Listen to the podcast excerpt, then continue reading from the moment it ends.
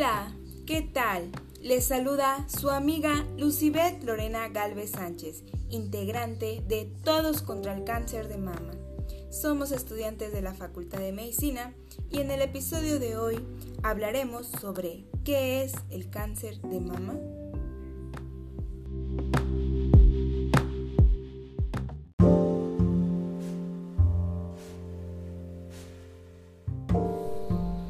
El cáncer de mama es el crecimiento descontrolado de las células mamarias. Para entender mejor el cáncer de mama, debemos entender cómo se desarrolla cualquier cáncer. El cáncer es el resultado de mutaciones o cambios anómalos en los genes que regulan el crecimiento de las células y las mantienen sanas.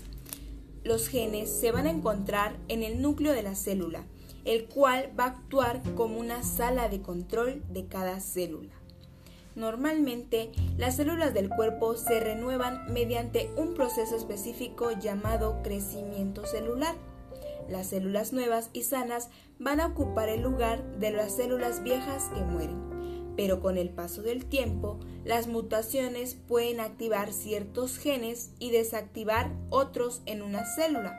La célula modificada va a adquirir la capacidad de dividirse sin ningún tipo de control u orden, por lo que produce más células iguales y van a generar un tumor.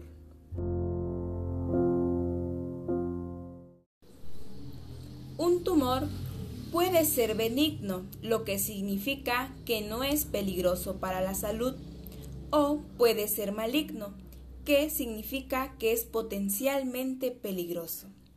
Los tumores benignos no son considerados cancerosos, sus células van a tener una apariencia casi normal, van a crecer lentamente y no van a invadir tejidos próximos ni se van a propagar hacia otras partes del cuerpo.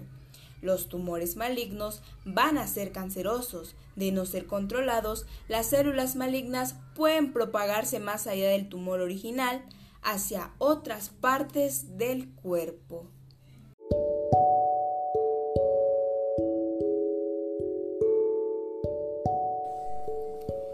Ahora sí, hablaremos sobre el término cáncer de mama. Este hace referencia a un tumor maligno que se ha desarrollado a partir de células mamarias. Generalmente, el cáncer de mama se va a originar en las células de los lobulillos, que son las glándulas productoras de leche, o en los conductos, que van a ser las vías que transportan la leche desde los lobulillos hasta el pezón. Con menos frecuencia, el cáncer de mama puede originarse en los tejidos estromales que incluyen a los tejidos conjuntivos grasos y fibrosos de la mama.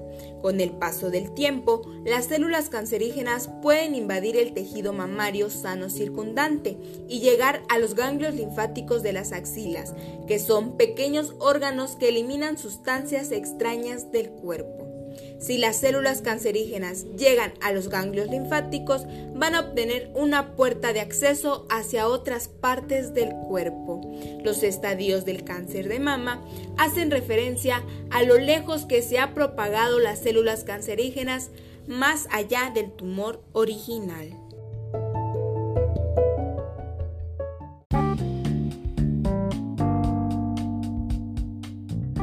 Y es así como llegamos al fin de este episodio, espero la información les sirva y sea de su agrado. Muchas gracias.